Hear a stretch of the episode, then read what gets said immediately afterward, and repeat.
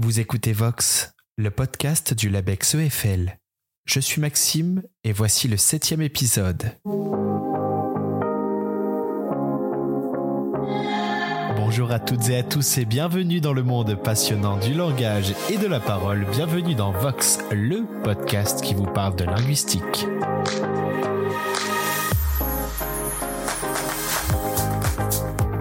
Savoir observer est un art. En matière de recherche scientifique, lorsque le chercheur doit constituer son corpus, cet ensemble de documents de nature diverse sur lesquels s'appuiera son analyse, il doit d'abord penser au dispositif de récolte des données. Notre invité du jour a fait de cette quête une préoccupation centrale de son travail.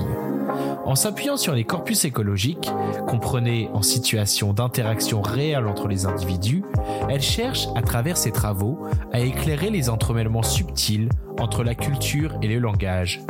Plongeons ensemble dans l'art de créer le savoir à partir de la vie réelle. Observation et corpus écologique, c'est le programme de Vox, épisode 7.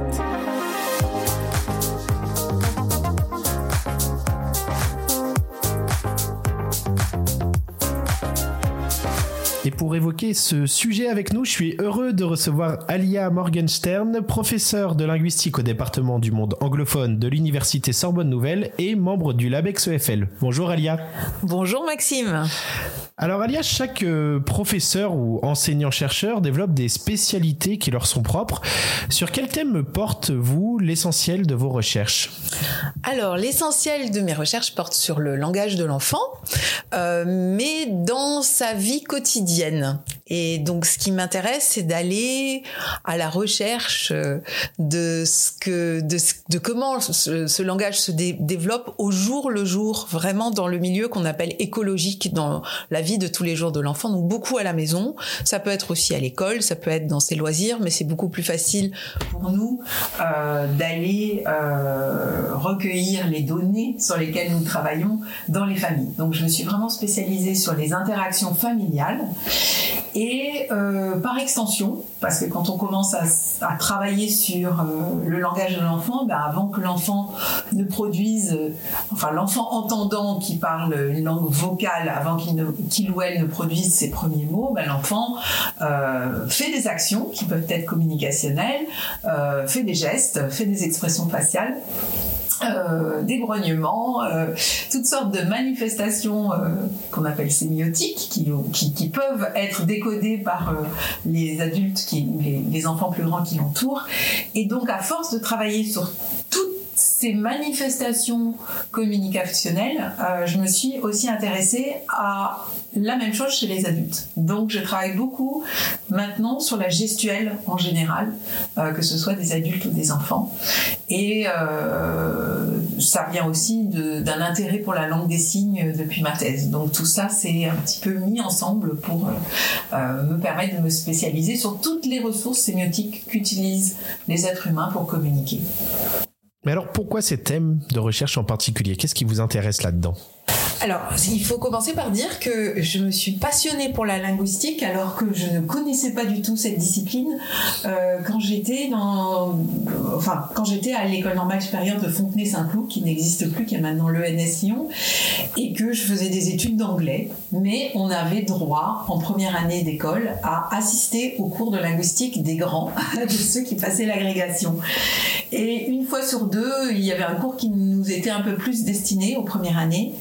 On a passé euh, deux heures à analyser un énoncé, Never Forgets en comparant à toutes les possibilités que l'on peut avoir euh, à, pour, à la place de, de, de, produire le déterminant indéfini.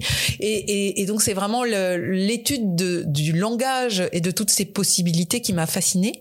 Et comme c'est vraiment l'usage de, les, enfin les pratiques langagières qui m'ont euh, le plus fascinée, je me suis dit ce qui fait que l'être humain euh, utilise le langage, comment il l'utilise, pourquoi il l'utilise. Il faut que j'aille voir au début de la vie ce qui se passe pour un enfant. Et, donc je me vraiment c'est ça qui m'a attrapé. J'ai commencé par travailler sur le langage adressé aux enfants, comment on s'adapte à l'enfant ou pas. Enfin voilà, qu'est-ce qui se passe quand on quand on s'adresse à, à l'enfant à travers les langues et les les cultures. Mais bon, je je, je ne suis pas anthropologue, donc j'ai pas ni euh, je, je n'ai pas été au début de ma carrière anthropolinguiste. Euh, je ne suis pas allée dans des cultures plus lointaines. Je suis allée vraiment tout à côté de chez moi, dans les familles qui m'entouraient. Comme je suis angliciste, j'ai travaillé sur du milieu familial anglophone, francophone et euh, bilingue. Et euh, petit à petit, ben, je me suis aussi passionnée pour la langue des signes euh, française et donc et pour pour les tout, tout, tout, ce qui se passe autour de l'enfant sourd. Donc ça a aussi été j'ai intensément travaillé là-dessus pendant pendant un temps. Et aujourd'hui, ben, je mets tout ça en pratique dans des nouveaux projets de recherche. Alors justement, ces projets de recherche, parlons-en, entrons un peu dans le vif du sujet. Euh, parmi vos travaux euh, principaux, on peut par exemple citer ce projet ANR en cours sur euh, les dîners familiaux. il s'agit de récolter et analyser un corpus massif de dîners filmés en famille, en situation écologique euh, et en langue des signes et en français. Enfin, c'est les, mhm. les, deux les deux moyens de communication qui sont privilégiés. Est-ce que vous pouvez nous en dire plus sur les modalités et les buts de ce travail? Oui, tout à fait. Alors, euh, après avoir travaillé très longtemps dans un projet ANR précédent sur le développement de l'enfant de manière qu'on appelle longitudinale, c'est-à-dire en allant filmer des enfants de quelques mois à sept ans. On a eu la chance d'enchaîner deux projets l'un derrière l'autre et de pouvoir suivre les mêmes enfants pendant sept ans, euh, donc tous les mois, et on, recueillait les données à la maison. Euh, je me suis rendu compte que pour vraiment arriver à bien saisir comment se développer le langage, il fallait pas le séparer des activités dans lesquelles il était mené. Et en allant filmer les enfants chez eux pendant une heure par mois, euh, je me retrouvais souvent dans la situation où ben, les enfants étaient seuls avec leur maman euh, à la sortie de l'école. C'était le moment le plus pertinent pour euh, pour nous recevoir euh, les différents chercheurs qui allaient recueillir les données, mais que l'enfant passe quand même beaucoup de temps en collectivité et la première collectivité, c'est sa famille. Et euh, bon, évidemment, il y a des enfants qui sont élevés par un parent seul, mais il y a aussi des enfants qui ont des frères et sœurs et, et au moins deux parents, si ce n'est des grands-parents, etc. Et donc, on, petit à petit, j'ai euh, travaillé de plus en plus, euh, même si c'est très très difficile à transcrire, dans des situations beaucoup plus collectives. Et euh, c'est le dîner familial suite à, un gros projet avec euh, ma collègue américaine Helen Hawks qui a vraiment euh, lancé ce thème euh, dans le monde scientifique. Bah, c'est le dîner familial qui m'a semblé être le plus pertinent pour vraiment saisir à la fois comment se transmettent les pratiques langagières et les pratiques culturelles puisque je m'intéresse aussi à ce qui se passe pendant un dîner, ce qu'on y mange, mais pour et comment on, on parle de ce qu'on mange, euh, les comportements des enfants, comment euh, on, on, par exemple, des, des, des euh, comment on se tient à table. Euh, donc il y a, y, a, y a des tas de thèmes qui se croisent au même moment et avec plusieurs personnes. Alors dans le projet qu'on a soumis et qu'on a obtenu, on a euh, pour pour avoir un, espèce de calibrage, on a décidé de travailler sur des enfants euh, de 3 à 10 ans euh, et il fallait que les familles euh, soit composé de deux ou trois enfants. D'abord parce qu'il faut qu'on, enfin, si on avait euh, quatre, cinq, six enfants, ça deviendrait vraiment très très difficile à, analyser. Euh, mais aussi pour qu'il y ait plusieurs enfants et pas seulement un. Donc on, voilà, on a calibré comme ça, on a limité aussi les, tranches d'âge et notre grande, enfin voilà, l'originalité du projet, c'est de comparer comment on communique et on mange quand on parle une, une, langue vocale, donc le français en l'occurrence, et quand on utilise, on pratique plutôt de manière prédominante une langue signée, donc la langue des signes française, puisqu'on utilise les mêmes parties du corps pour manger et parler ou pour manger et signer, c'est-à-dire eh ben, la tête, la bouche, euh, les bras, euh, le, bon, tout, tout, le, tout le torse, euh, et, mais, mais, mais qu'évidemment, ce ne sont pas les mêmes ressources qui servent de manière prédominante à communiquer quand on parle français ou quand on signe. Et donc, c'est ça qui, qui nous fascine et, et je, vous assure, chaque, chaque tournage est, est, est un événement et chaque codage est euh, est un comment c'est pas un exploit mais c'est c'est une mine d'or en fait.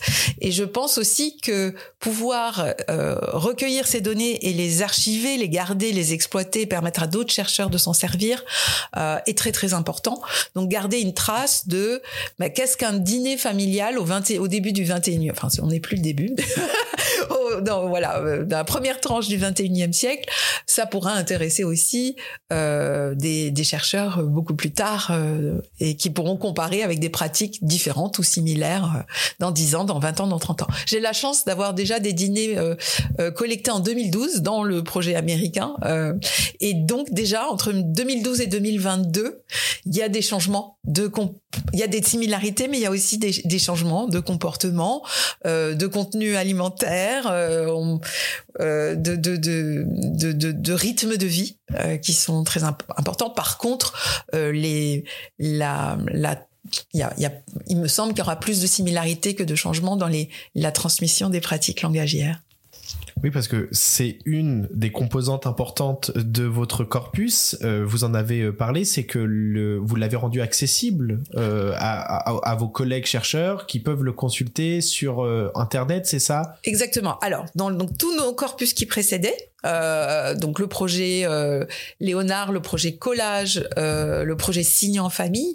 On a collecté des, données familiales et évidemment avec le consentement qu'on appelle éclairé des euh, parents et des enfants quand ils étaient euh, quand ils, arrivaient à comprendre ce qu'on qu'on qu'on faisait parce que les bébés on leur demande pas leur consentement mais on regarde s'ils ont plaisir à notre présence hein, si on voit que que on dérange on arrête. Euh, mais mais les enfants dès qu'ils sont en âge de bien comprendre ce qu'on fait on leur demande s'ils sont d'accord pour qu'on vienne les filmer. Euh, donc quand on a tous les accords que les familles ont bien compris ce à quoi ça servait où ça se trouvait pourquoi on le faisait et qui aurait accès eh bien on, rend le accessible. Et on a la chance en France d'avoir une communauté de linguistes extraordinaires qui ont créé Ortholangue euh, qui, nous permet de d'archiver de, enfin de d'avoir une, belle plateforme base de données euh, de corpus oraux et multimodaux et, et écrits évidemment aussi. Euh, mais dans mon cas c'est multimodaux. Et donc toutes nos vidéos d'enfants de, de, quelques mois à 7 ans, euh, et puis de dîners familiaux, sont accessibles avec des permissions plus ou moins élargies. Donc les enfants entendants euh, sur les 7 ans, euh, c'est accessible absolument à tout le monde. On a leur autorisation et même maintenant, après 15 ans, on est retourné demander aux enfants parce qu'ils ont ils ont maintenant euh, 17 ans. Euh, et puis quand ils auront 18 ans, on, ils signeront eux-mêmes le, le, consentement, mais il faut quand même la signature aussi des parents puisqu'ils sont sur les films. Et, euh, et donc dans le, pour le corpus des dîners familiaux, eh bien c'est la même chose. On, on, fait signer un consentement et puis selon le, le degré, ça va être soit pour tout le grand public, enfin tout le public, soit seulement la communauté scientifique. Mais si les personnes ne veulent pas partager, les familles, à ce moment-là, on les filme pas. En fait, je préfère ne filmer que des que des familles qui sont pleinement consentantes parce que je trouve important que à la fois le grand public et la communauté scientifique puissent regarder les données sur les que, j'analyse ou que nous analysons en équipe. Hein, c'est vraiment un travail extrêmement collectif, mais aussi qu'ils puissent s'en servir pour faire d'autres analyses, éventuellement nous contredire ou aller sur des terrains complètement différents. Et je pense que c'est ça qui qui rend la recherche dans mon domaine tellement dynamique et vivante, c'est de partager un même corpus avec énormément de perspectives différentes, de thèmes différents. Je, suis tellement heureuse quand euh, des chercheurs viennent travailler sur les données de collage en faisant des choses que je suis absolument pas capable de faire, des analyses phonologiques extrêmement poussées ou euh, de, euh, euh, comment on dit en français, computational linguistics, la, la linguiste computationnelle, pardon, des fois les, certains termes me viennent en anglais. Et ça c'est c'est une victoire en fait d'avoir recueilli un trésor national et international qui puisse être exploité par d'autres. Rapidement, pour que les gens un peu se représentent, est-ce que vous avez une, un, des chiffres à nous donner sur le peut-être le nombre d'heures collectées sur votre corpus, le nombre de vidéos, enfin voilà, histoire Alors de sur euh, les chiffres. J'ai pas les bons chiffres sur collage, mais si je, ça doit être euh, quelque chose comme 300 heures de, de vidéos qui sont. Alors le, le, les, tout ce qui est euh, enfant entendant francophone ou bilingue ou, et les euh, sont transcrits en utilisant le logiciel Clan, qui était vraiment le logiciel le plus utilisé euh, pour travailler sur le langage de l'enfant. Enfin non, c'est le logiciel Clan avec un format qui s'appelle Chat, C-H-A-T. Euh, et euh, ce qui est absolument fabuleux par rapport au temps de ma thèse où ça n'existait pas, c'est qu'on peut aligner la vidéo avec la transcription. Hein, donc ça c'est magnifique. Et maintenant dans le nouveau projet euh, sur les dîners familiaux, comme on travaille de manière extrêmement de poussée sur euh, l'emploi de toutes les ressources corporelles pour euh, être en actif, faire des actions et communiquer. On se sert d'un autre logiciel qui s'appelle Elan, E-L-A-N, euh, et qui permet de, de faire des codages d'absolument ce que fait euh, la tête euh, séparément de la main droite, de la main gauche, du bras, et puis de coder si c'est des, des actions, si c'est des gestes, si c'est de la langue des signes, si c'est des mots en français, puisque on peut trouver tout ça dans le même dans la même famille. et puis comment euh, on pique avec sa fourchette. Enfin, on fait exactement ce qu'on veut avec ce logiciel et ça se présente comme une partition de musique. Et euh, les vidéos sont alignées aussi avec les codages et vous pouvez mettre plusieurs caméras. Donc la particularité de ce projet par rapport à mes projets précédents, c'est que comme on fait cette analyse fine euh, des mouvements du corps, des expressions faciales, eh bien on utilise plusieurs caméras donc on a déjà deux caméras traditionnelles sur le dîner avec deux angles différents et deux micros. Euh, la langue des signes, le micro est moins important, mais on, a quand même, on s'intéresse aussi au son, au bruit. Euh, et puis on a un micro 360 degrés et ce qui, qui euh, on a mis du temps à décider où le placer parce que on avait la solution entre le placer au milieu de la table euh, en, en, hauteur et pour ça on a acheté une girafe euh, qui permet de suspendre euh, le, la caméra. Euh, mais on s'est retrouvé avec des choses qui étaient un tout petit peu trop hautes euh, et donc on a fait un essai la dernière fois en mettant la caméra au milieu de la table. Du coup, c'est un peu moins écologique parce que la, la, la girafe, ça a l'air pas écologique, mais une fois qu'ils sont à table, ils la voient plus euh, parce qu'ils lèvent pas la tête en permanence. Alors que avec la petite caméra, même si c'est petit et le zoom euh, audio au milieu de la table, et eh ben on peut voilà. Mais, mais on a l'impression que ça s'est bien passé. J'ai commencé à, à, regarder les films. On a, on a filmé la semaine dernière et euh, au début, évidemment, ils disent euh, attention, faut pas toucher, puis après ils continuent leur repas. Et c'est en ça que je trouve le dîner familial, euh, moi qui ai, qui ai filmé beaucoup de situations dans ma vie, je trouve que c'est la situation dans laquelle le paradoxe de l'observateur, qui est le fait que vous allez filmer des gens dans leur quotidien pour essayer de capter ce qui se passe quand vous n'êtes pas là. Mais vous êtes là, les caméras sont là, et vous ne pouvez pas complètement effacer le dispositif filmique. Les observateurs s'en vont une fois qu'ils sont à table. Ils vont dans une pièce à côté et les, la famille sait qu'ils sont dans la pièce à côté. Mais euh, le dispositif filmique reste et tout le monde sait qu'on va regarder les films. Mais quand vous êtes dans une famille qui mange tous les soirs ensemble, parce que ça c'est la condition, c'est qu'ils vraiment la plupart du temps ils mangent ensemble, ils sont tellement dans leurs habitudes, c'est un tel rituel instauré qui retourne dans leur pratique quotidienne et que même si évidemment, ça ne pourra pas être exactement pareil que quand vous n'êtes pas là. Euh, on, on, on, arrive à, à, à, capturer euh, des moments de vie qui, qui nous paraissent assez similaires à ce qui se passe d'habitude. On reviendra tout à l'heure euh, à ce qui fait la, philosophie de votre travail. Euh, je voudrais juste, avant, évoquer un autre de vos, euh, de vos travaux actuels, en fait, un thème qui vous tient particulièrement à cœur, le développement du langage chez l'enfant.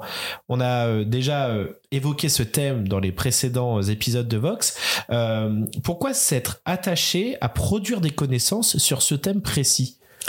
Parce que c'est vraiment le sous, ce qui sous-tend euh, l'usage du langage dans, dans, nos communautés. C'est comment euh, les langues et euh, leur usage sont transmises euh, aux enfants et comment ça se développe selon selon le, la communauté dans laquelle dans laquelle on, habite selon il y a, y a tel alors ce qui me paraît absolument fascinant, c'est que malgré des, des milliers, des milliers, je ne sais pas si c'est pas des millions de travaux scientifiques sur le développement du langage, euh, chaque communauté scientifique avec ses spécialités, ses perspectives, on n'a pas complètement toutes les clés du mystère. Qu'est-ce qui fait qu'un enfant euh, Qu'est-ce qui fait qu'un enfant apprend à parler euh, C'est le, moteur le plus puissant, c'est le fait qu'autour de lui, euh, tout le monde utilise euh, le langage pour pour pour interagir.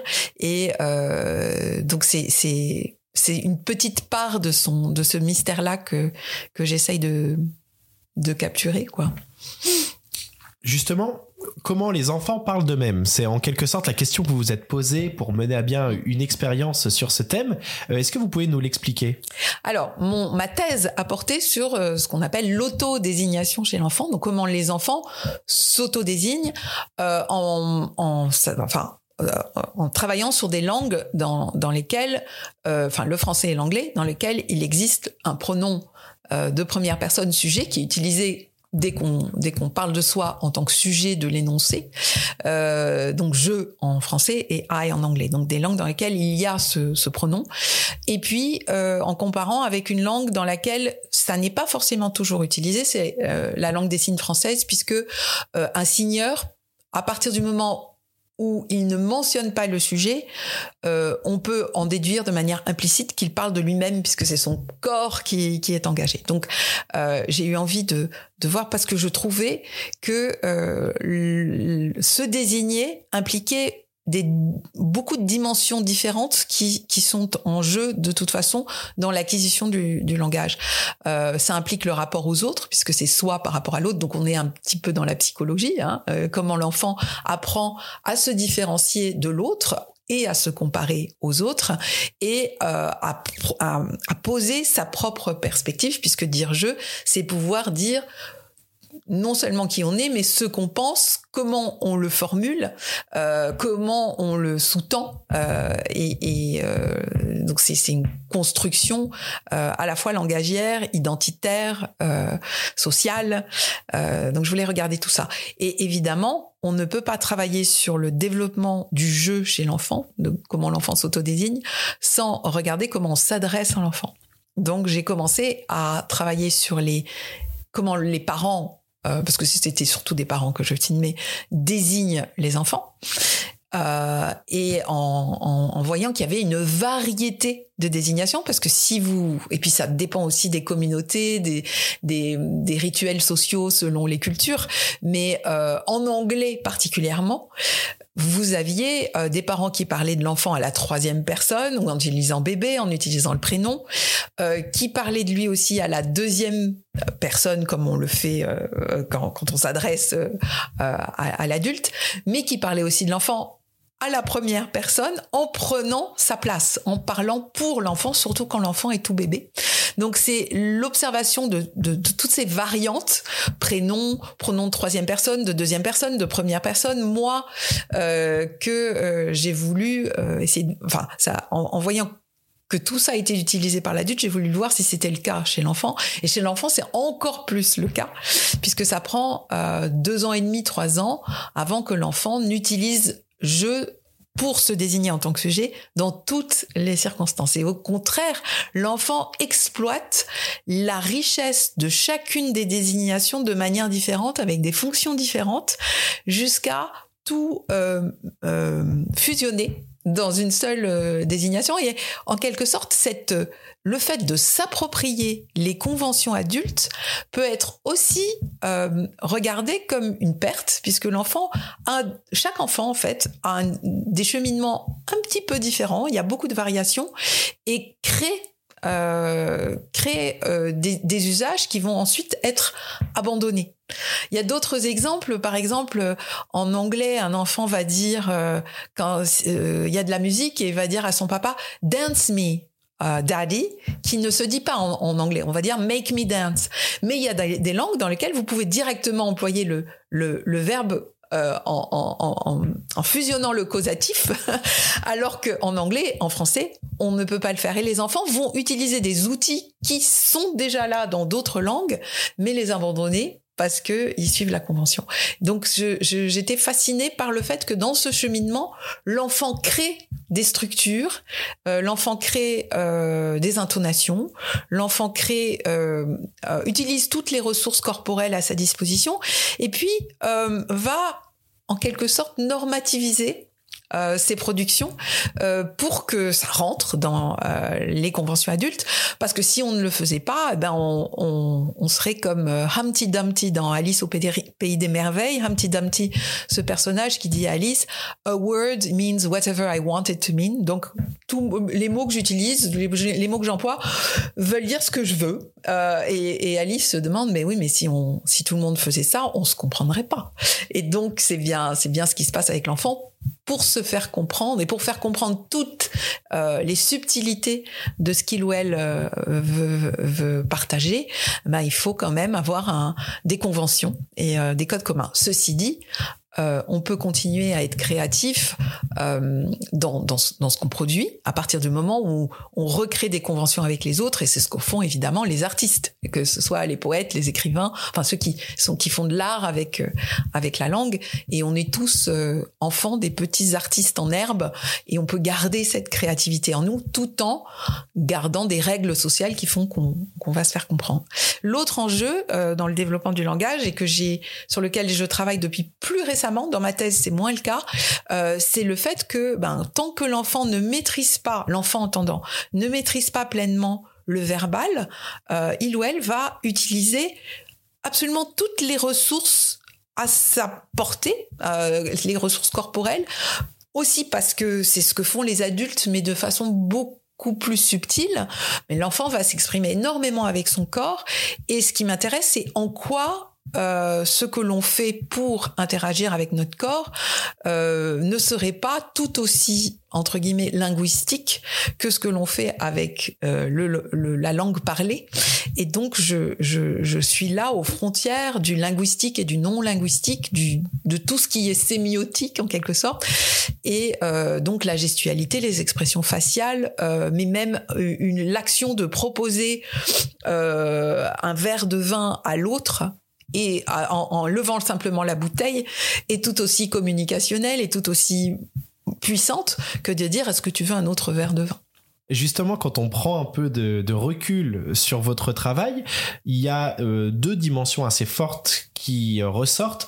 La première, c'est euh, cet entremêlement permanent entre la linguistique que je qualifierais de pure entre guillemets et la culture de manière générale. La deuxième euh, composante qui ressort, euh, c'est aussi la dimension de communauté, notamment la communauté dans laquelle sont insérés les gens, ce qui fait euh, aussi référence à la culture, et la communauté des linguistes avec lesquels vous prenez plaisir et, et je, à, communiquer, je pense, parce que le partage est une des clés aussi d'une de la recherche scientifique. On le voit notamment avec vos corpus, et tout ça est en fait relié par une dimension qui est centrale, euh, qu'on peut croiser souvent dans la recherche, mais qui n'est pas si répandue que ça, c'est le fait de travailler sur des corpus dits écologiques.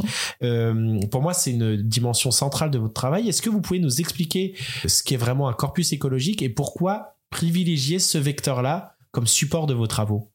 Alors, ce qui, m'intéresse, moi, euh, avec les membres, euh, euh, les collègues avec lesquels je travaille, même si absolument toutes les dimensions du travail scientifique, linguistique me passionnent, mais ce que j'ai eu envie de faire, c'est de travailler sur les pratiques les plus banales, les plus quotidiennes, et en particulier euh, chez les enfants.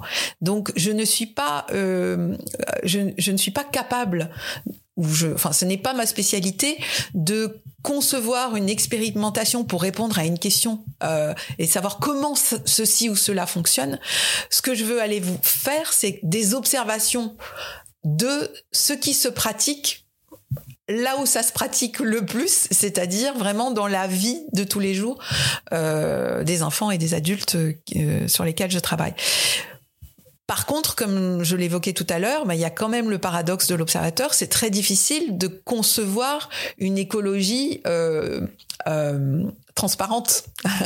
c'est ce que c'est ce que faisaient les anthropologues en se en, en, entrant dans une communauté, mais euh, l'anthropologue n'avait en général pas la même couleur de peau que ou la même euh, la même stature ou le, les mêmes cheveux, les mêmes yeux que les communautés dans lesquelles il était ou elle était. Donc euh, il y avait quand même euh, on, sentait cette présence. Alors nous, on, sent notre présence par notre, notre, corps physique, mais aussi par le dispositif technique que nous emportons avec nous.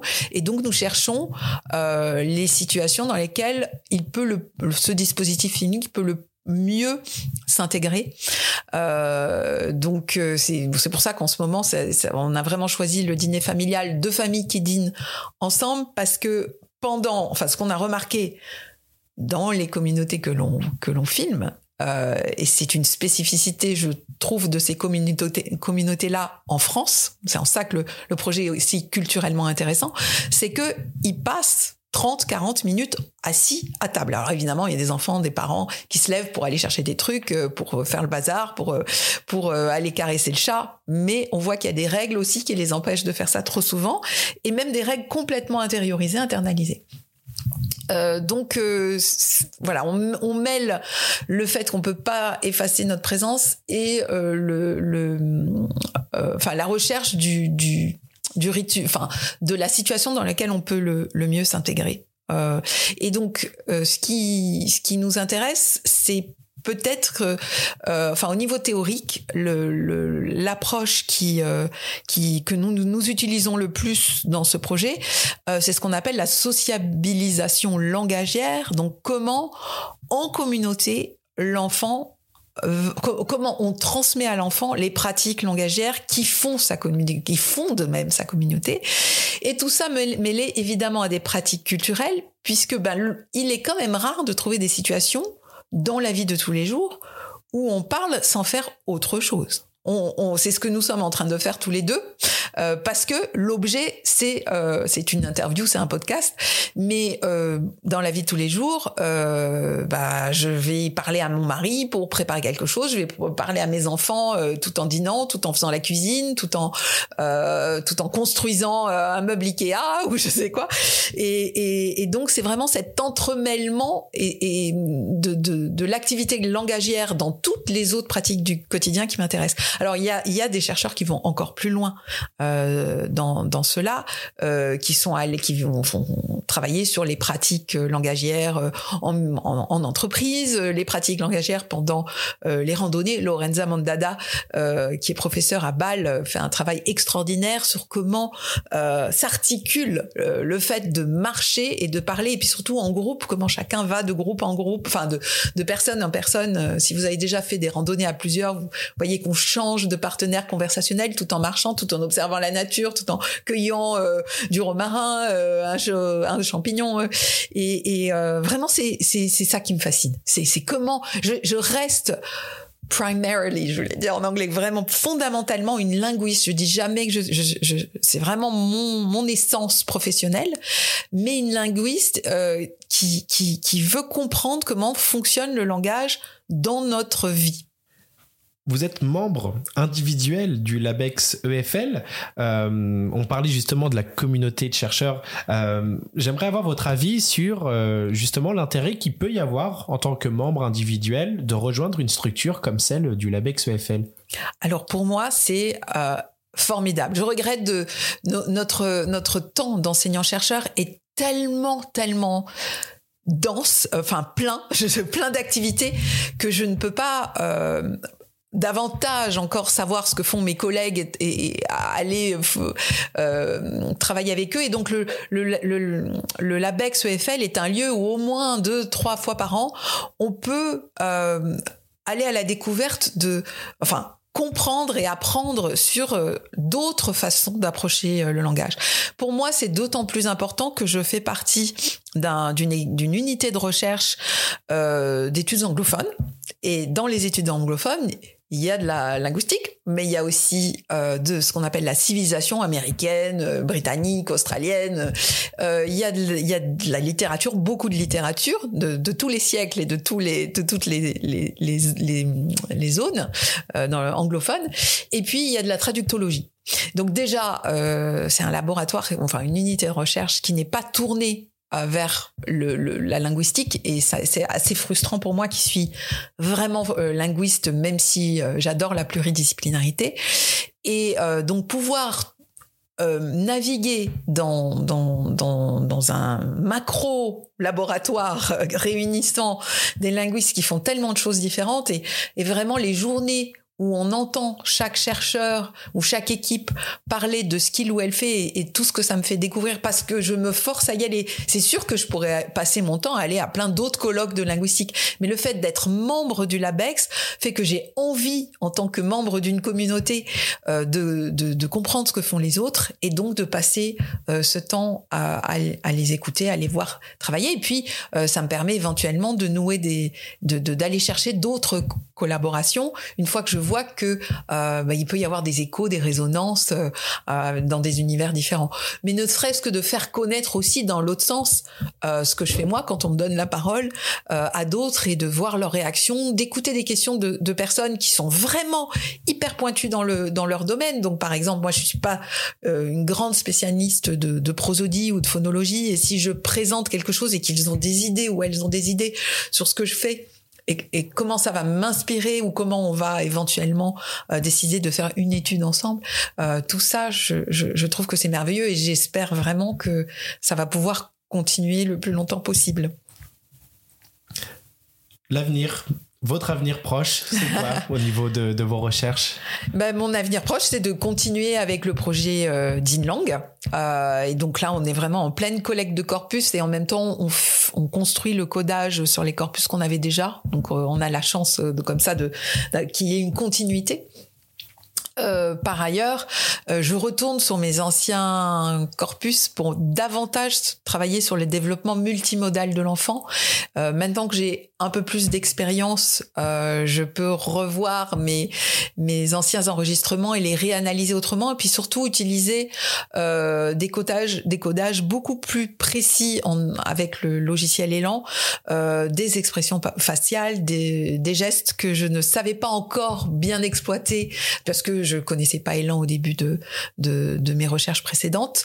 Euh, et euh, vraiment euh, construire à la fois une approche théorique qui concilie toutes ces ressources sémiotiques qu'on utilise dans l'interaction au sein de la coactivité ou des coactivités euh, essayer de construire cette approche théorique, essayer de construire une méthodologie de recueil et d'analyse qui, qui est conciliable avec l'approche théorique, euh, et puis ensuite euh, travailler sur les données elles-mêmes euh, en utilisant ces, ces approches méthodologiques et, théoriques, et avec des personnes fabuleuses de mon équipe qui, qui viennent toutes d'univers un tout petit peu suffisamment différents et suffisamment proches pour que on arrive à interagir et aller sur des terrains qui sont pas complètement familiers, mais qui sont pas complètement étrangers non plus. Donc on est dans une sorte de zone proximale de développement du chercheur. C'est ce qu'on dit pour l'enfant. l'adulte lui parle suffisamment euh, compliqué, mais suffisamment simple pour que euh, l'enfant puisse développer son langage. Et ben moi, en tant que chercheur, je travaille avec des collègues qui sont suffisamment lointains et suffisamment proches pour pouvoir ben, évoluer dans, dans, dans, ma façon de pratiquer la, la, recherche et puis partager, partager avec euh, mes collègues, partager avec mes étudiants et partager avec, si possible, le grand public euh, ce qu'on aura euh, analysé, compris ou, ou, ou, les questions qu'on se pose parce qu'on comprend pas toujours, on n'a pas toujours la réponse, mais plus on se pose de questions et plus on fait fructifier la recherche. Le message est bien passé. Merci beaucoup, Alia Morgenstern, de toutes ces passionnantes euh, réponses et ces, euh, à euh, explications de vos passionnants travaux. les auditeurs de Vox pourront retrouver certains des liens utiles en description du podcast. Et puis, bah, il me reste plus qu'à vous remercier et puis à vous souhaiter bonne continuation. Merci beaucoup, Maxine, pour cette belle interview et ces belles questions.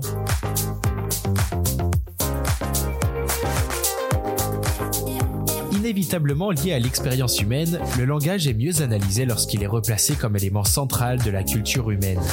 C'est en quelque sorte la philosophie qui peut ressortir du travail d'Alia Morgenstern.